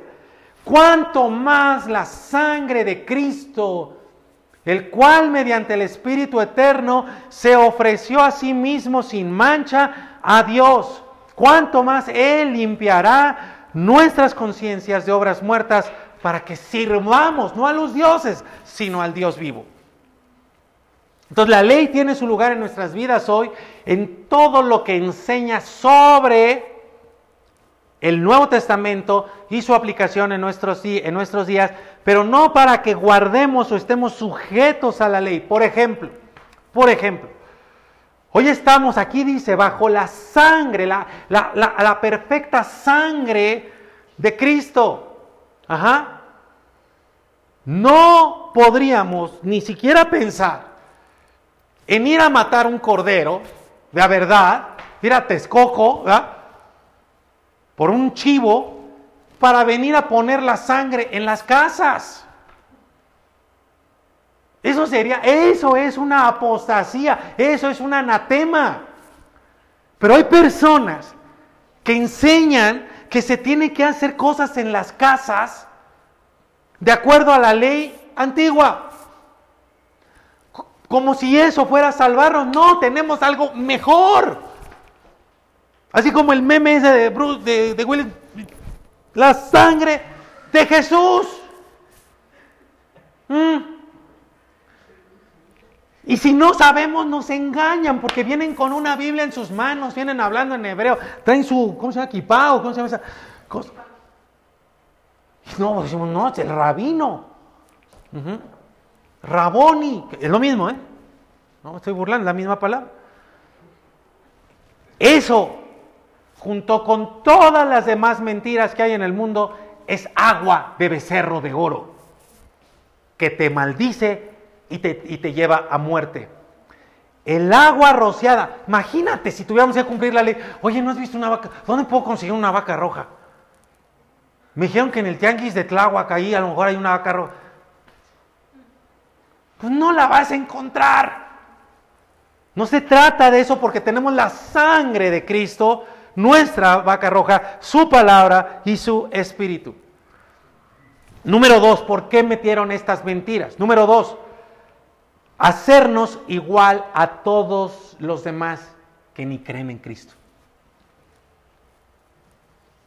Y ahí andábamos, ¿verdad? Muchos de nosotros, ahí andábamos. Órale, mi hijo, vaya por el pescado, ¿no? Para el viernes. Y vamos a mecer acá, y vamos a hacer allá, y vamos a, ¿no? Y vamos por la piedra de cuarzo, y, y, vamos por el talismán, y, mezclado.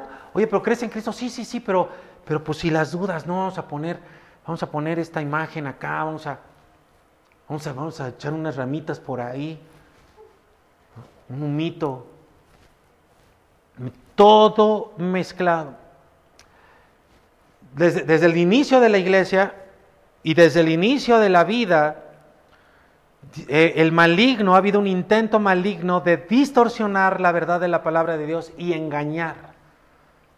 Ya vimos que está profetizado que cambiarían los tiempos, Daniel capítulo 9, ¿verdad? Lo vimos. Que habría alguien que vendría y decir, ay, este no, no es el calendario ese que Dios dijo. ¿Ves como siempre es lo mismo? Con que Dios dijo, ay, con que Dios dijo que contaran los días así, no, no, no, vamos a contarlos de esta manera.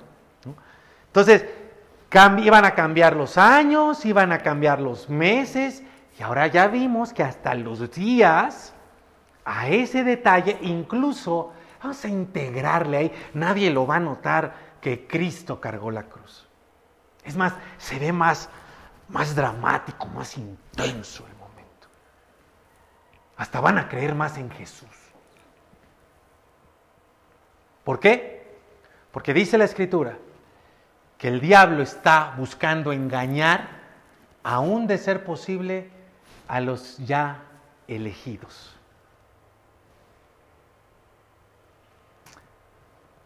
Oye, pastor, este, pues es que eh, eh, yo voy a aquella iglesia con que siga Cristo, ¿no? Sí.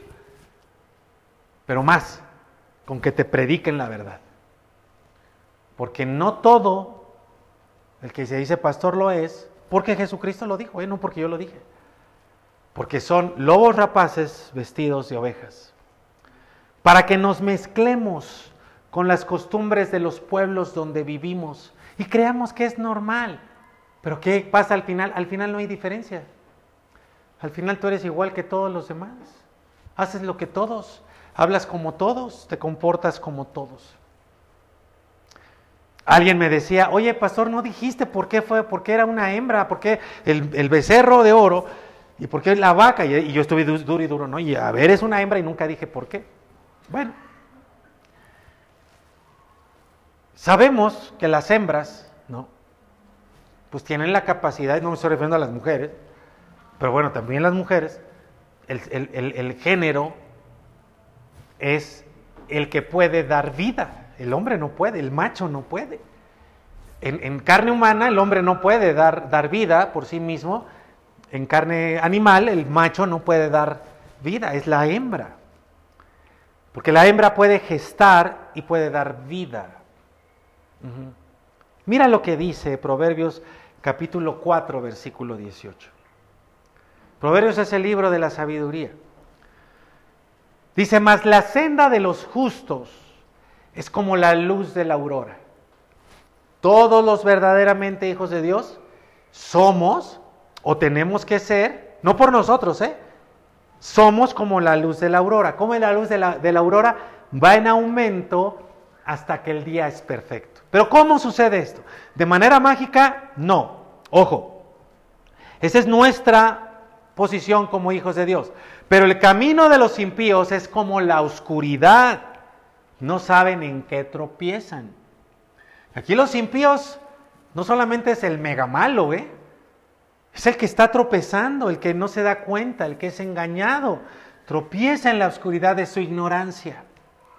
Y ahí hay muchos religiosos, como hay un dicho, ahí yo soy re malo para los dichos, pero hay un dicho que dice, déjame ver, el, el que no conoce a Dios, bueno, yo me lo sabía, el que no conoce a Dios, donde quiera se anda encando. Y eso nos pasa a todos, aún los que nos decimos cristianos de años. Vienen y nos dicen una palabra y la creemos sin más. ¿verdad? Y ahí vamos de acá para allá. Y no nos, no nos metemos, no nos detenemos como ahora nos estamos tomando todo el tiempo para lograr tener la verdad. ¿Te has dado cuenta que se necesita tomar el tiempo para que Dios nos revele la verdad? Ahora ve lo que dice el 20. Dice, hijo mío, mira, ¿por qué te digo? Y te aplaudo para que te despiertes. ¿Y por qué te digo, ponte lo más cómodamente incómodo posible en la orilla de tu silla para que estés atento? Porque la palabra dice, está atento a mis palabras. La vaca, las palabras, incluida tu e inclina tu oído a mis razones. No se aparten de tus ojos. Literal. Guárdalas en medio de tu corazón. No, no que las leas así. Ah, ya leí el capítulo que me tocaba. No, no. Está atento, guárdalas en tu corazón, porque son, ahí en ese momento empiezan a ser vida como la vaca roja, a quienes las hallan, y medicina, purificación como la vaca roja, para todo su cuerpo. Su palabra, la palabra es la vaca porque puede producir esta vida. El verbo, la palabra, la vaca roja, Jesús, cargando no un madero, sino todo nuestro pecado y toda la aflicción, todo el dolor, todas las enfermedades, toda la angustia, todo el terror, cargando su cruz, ¿verdad?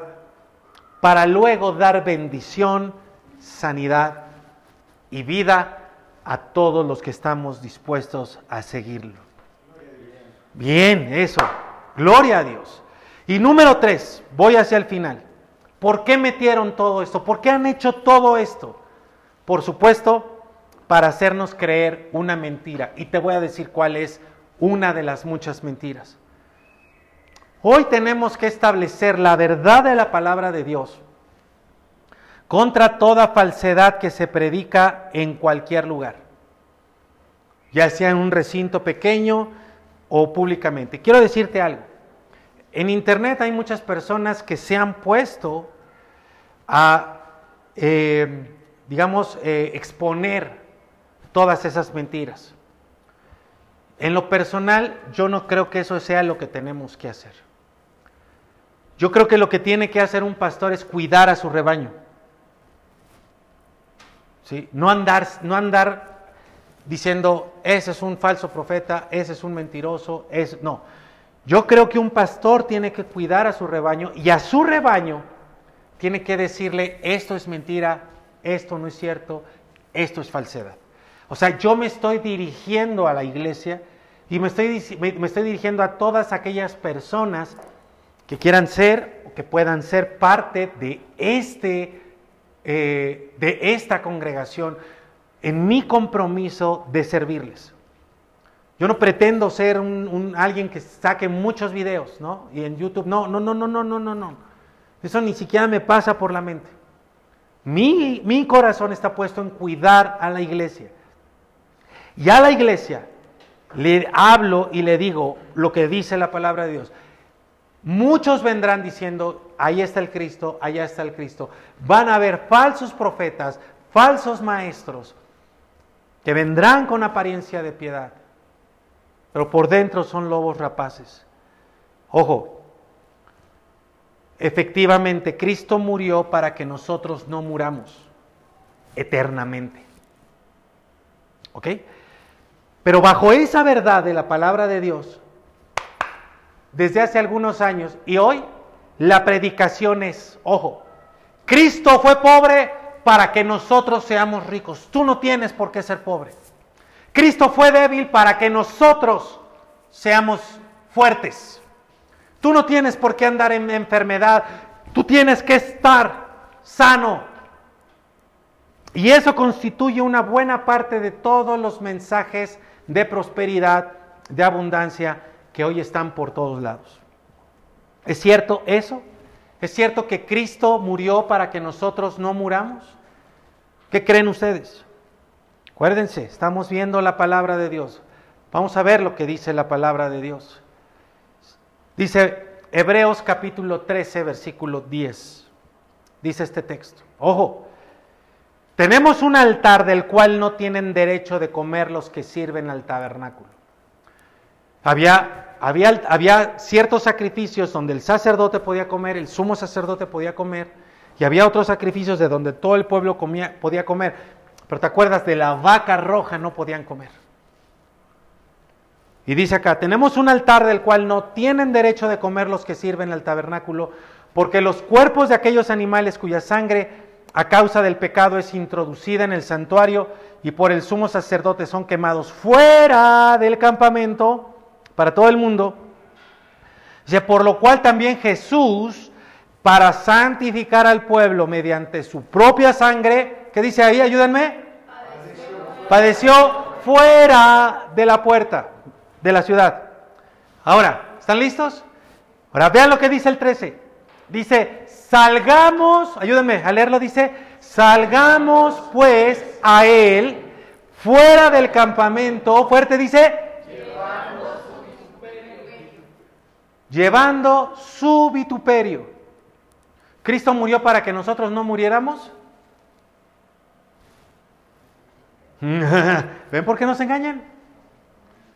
Cristo murió para que nosotros podamos tener vida eterna. Pero aquí dice, si tú quieres obtener esta bendición, la bendición de la salvación, redención, perdón, reconciliación y purificación, tienes que salir y tienes que ir con Él y tienes que cargar su cruz. Tienes que llevar su vituperio. No la cruz de que, Él murió por toda la humanidad. Vituperio. ¿Qué es vituperio? Burla, descrédito, humillación, señalamiento. Esa es nuestra cruz, amigo. No es tu esposa, no es tu esposo. Tu cruz es esta es la burla, el descrédito, la humillación, el señalamiento. Ay, ¿qué van a decir, pastores? Que como en mi casa, es que cuando se enteren que yo soy cristiano, esa es la prueba. Porque se van a burlar de nosotros, nos van a hacer menos, nos van a decir mochos, aleluyos, este, van a decir, ay, sí, ay, tú muy cristiano y mira cómo pecas, hipócrita. Nos van a decir de mil cosas. Esa es la cruz que nos toca cargar a nosotros y eso tiene un significado muy fuerte en estos días que estamos viviendo y solamente te voy a dejar la, la, para la próxima semana. Primera carta de Pedro capítulo 4, primera carta de Pedro capítulo 4 y es el último texto que te doy. Hay una cruz que tienes que cargar tú individualmente. Pero ojo amigos, porque en medio de estos tiempos que estamos viviendo, tenemos que cargar una cruz nosotros los que vivimos en este tiempo. Primera carta de Pedro capítulo 4 versículo 12. Dice, estimados hermanos, no se sorprendan con la dolorosa prueba por la que están pasando como si fuera algo extraño. ¡Ay! ¡Qué horror! Esto del coronavirus. ¿Pero por qué? Ay Diosito Santo, por piedad. No, no, no, no, no, iglesia. Que no nos sorprenda porque nosotros tenemos por Padre al que estableció todo desde la antigüedad y que ya lo contó todo. Por eso cuando salen, vamos, vamos a orar contra estas cosas. No, espérate, es el plan de papá, es el plan de Dios. Y mira, resulta que nosotros, su iglesia, vamos a estar dentro de estos momentos de pruebas dolorosas. No te sorprendas, no te asustes, no temas. ¿Qué dice ahí que tenemos que hacer? Alegrarnos alegrarnos. Por eso yo les he estado diciendo estos días, estoy emocionado de lo que veo en el mundo que está pasando, porque se está cumpliendo perfectamente el plan de Dios. Y ahí está puesto, está revelado, ya nos los dijo, y nosotros tenemos que saber cuál es su plan para que nosotros podamos estar seguros y firmes en él. Y si se me pega el, el, corona y el tecatevirus o lo que sea y me muero, mejor porque así ya me fui con Cristo. Y ya les dije, y se los auguro, que en estos tiempos vamos a aprender a amar la segunda venida de Cristo. Y vamos a poder entender por qué el final del Apocalipsis dice, sí, Señor Jesús, ven, Señor Jesús. Porque estas cosas, esta cosa, esta, eh, las cosas en la tierra no se van a poner mejor.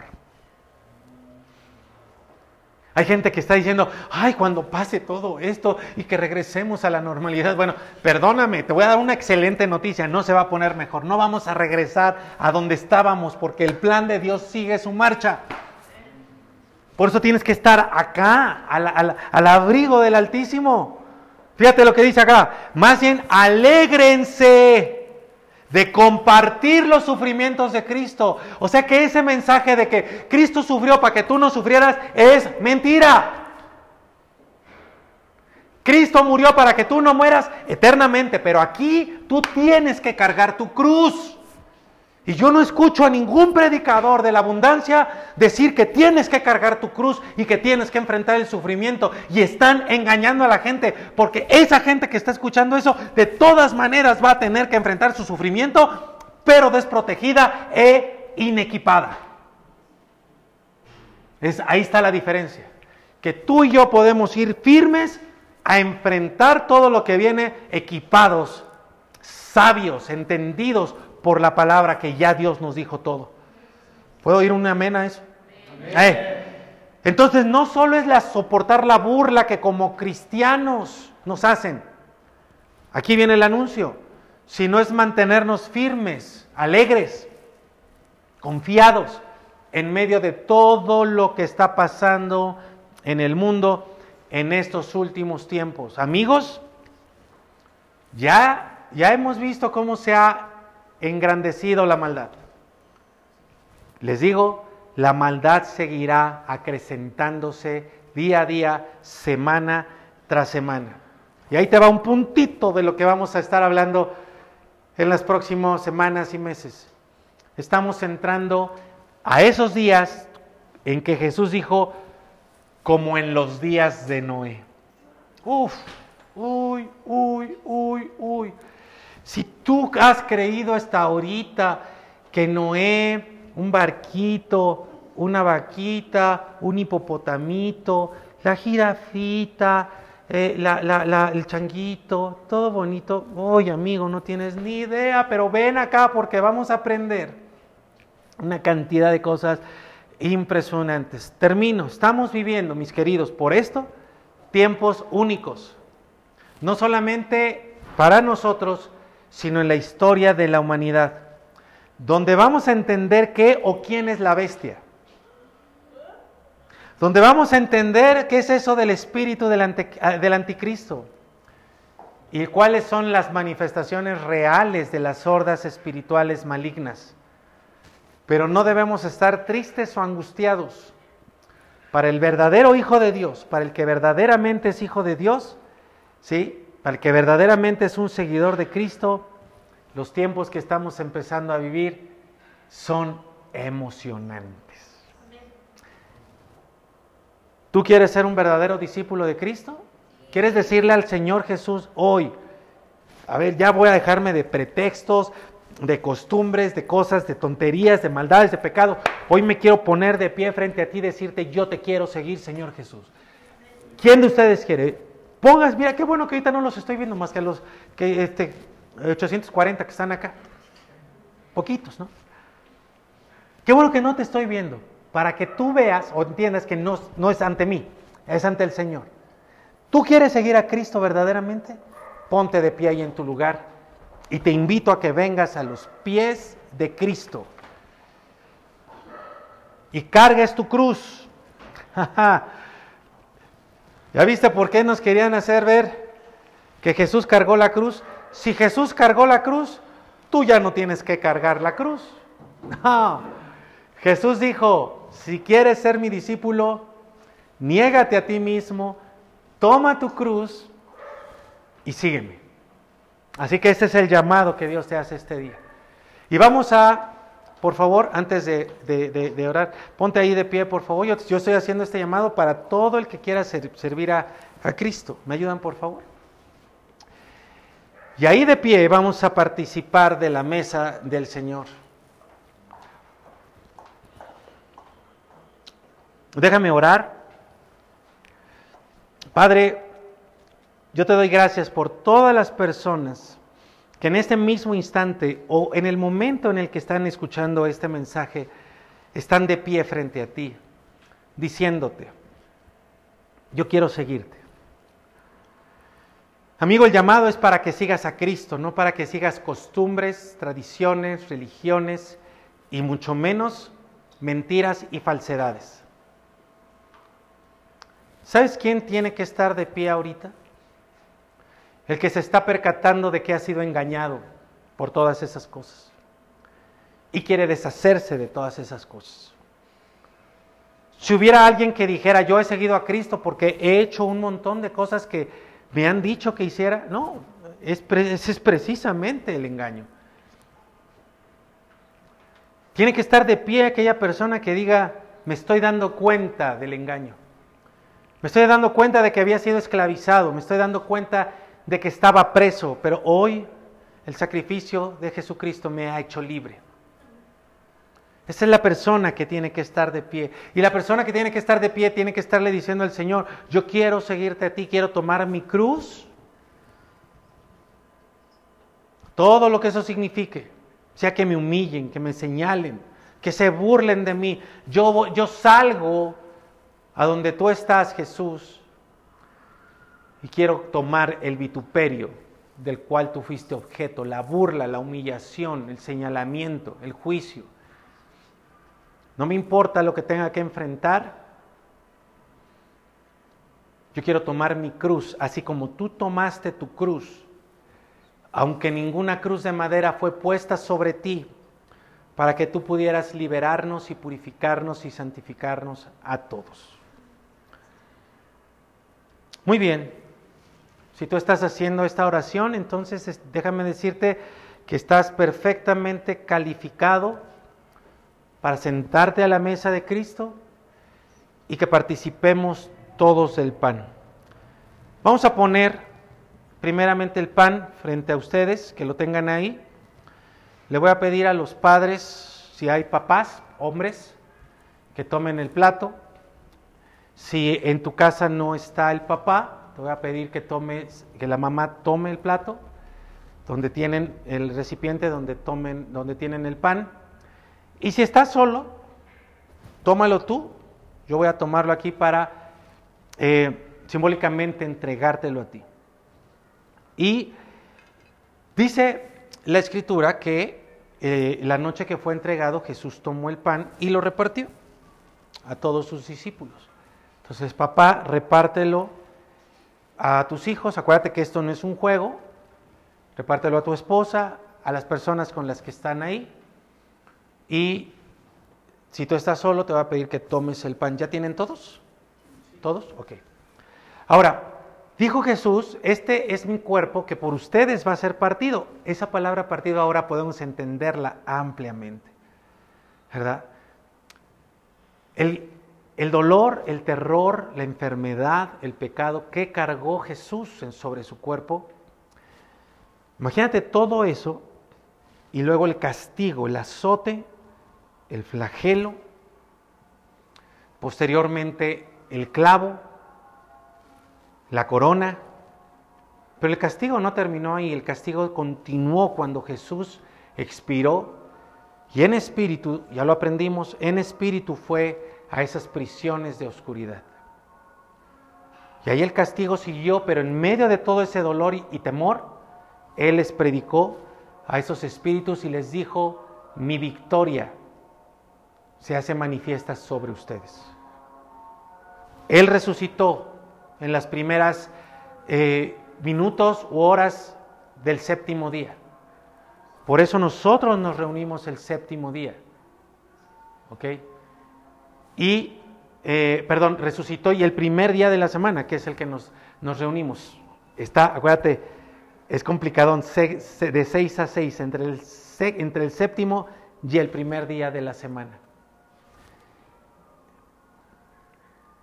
Y venció a la muerte. Este pan, te voy a pedir que lo tomes y lo partas. Y lo veas así con tus ojos y digas, por mí Jesús fue partido. Lo repartió y dijo, coman. Él es la palabra, Él es el verbo que nos da vida, que es medicina a quienes lo tomamos. Pero antes de comerlo, yo te voy a pedir que cierres tus ojos ahí en tu lugar, con el pan en tus manos ya partido. Y ahora tú le digas a Dios, si estás de pie, tú le digas a Jesús, yo quiero participar de tu vituperio. Yo quiero participar de lo que sea que tenga que enfrentar. Salgo a donde estás tú para participar del sufrimiento, del dolor, de la humillación. Porque en su muerte, dice la Escritura, nos identificamos con Cristo. Y también en su resurrección. Pero para poder identificarnos en su resurrección, tenemos que identificarnos en su muerte. Ahora que tomes el pan, es porque tú estás dispuesto a identificarte con Él en su muerte. Tú estás dispuesto a identificarte con Él en su dolor. Tú estás dispuesto a identificarte con Él en la humillación. Sea de donde venga, tú estás con Cristo. Y si tú estás dispuesto, entonces participa de este pan, ponlo en tu boca mastícalo y pásalo.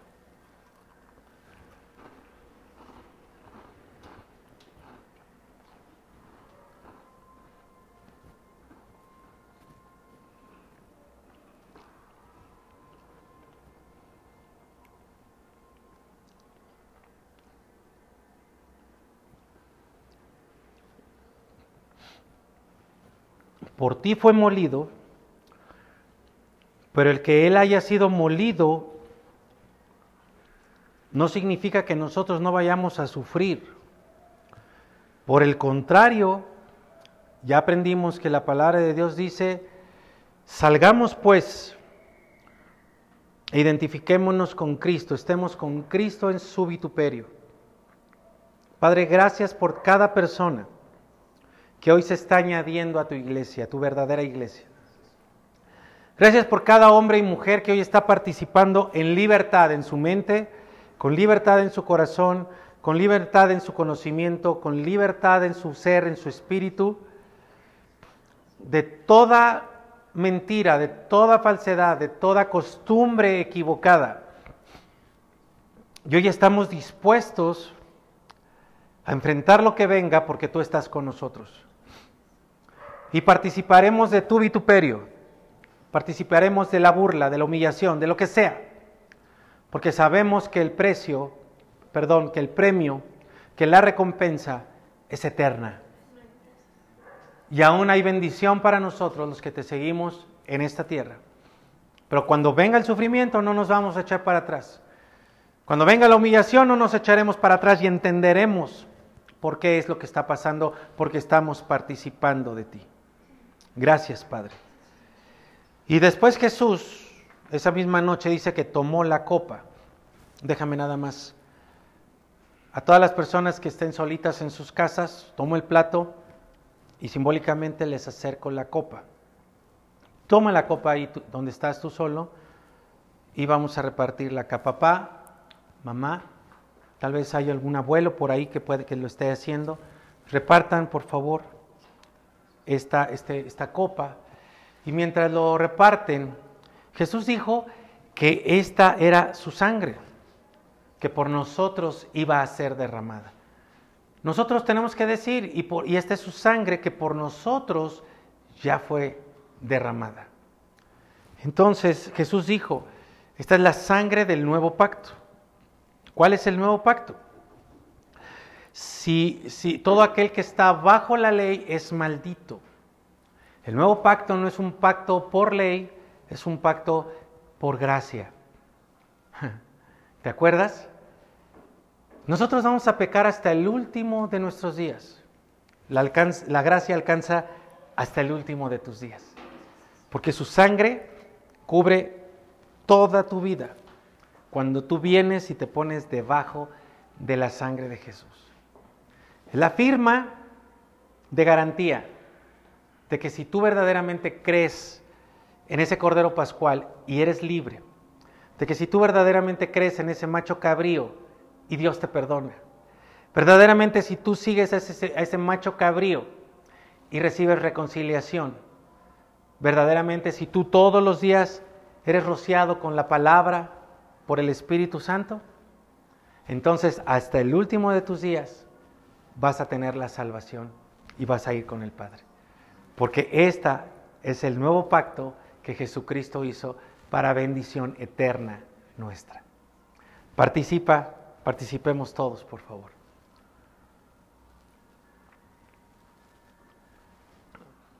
La escritura nos enseña que la mesa es para los hijos y solo los hijos podemos participar dignamente.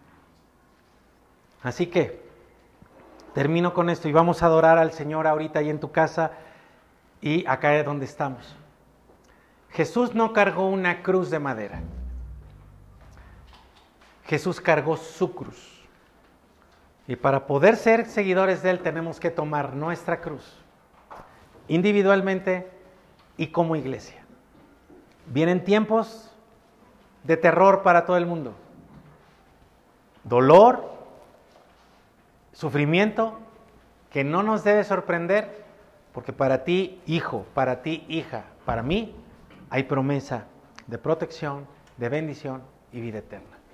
Prepárate para estar con nosotros todos los demás días que vamos a estar a partir del próximo domingo, porque tú vas a beber de esa agua de las cenizas de la vaca roja, para que estemos bien firmes todos los días de nuestra vida en medio de estos últimos tiempos.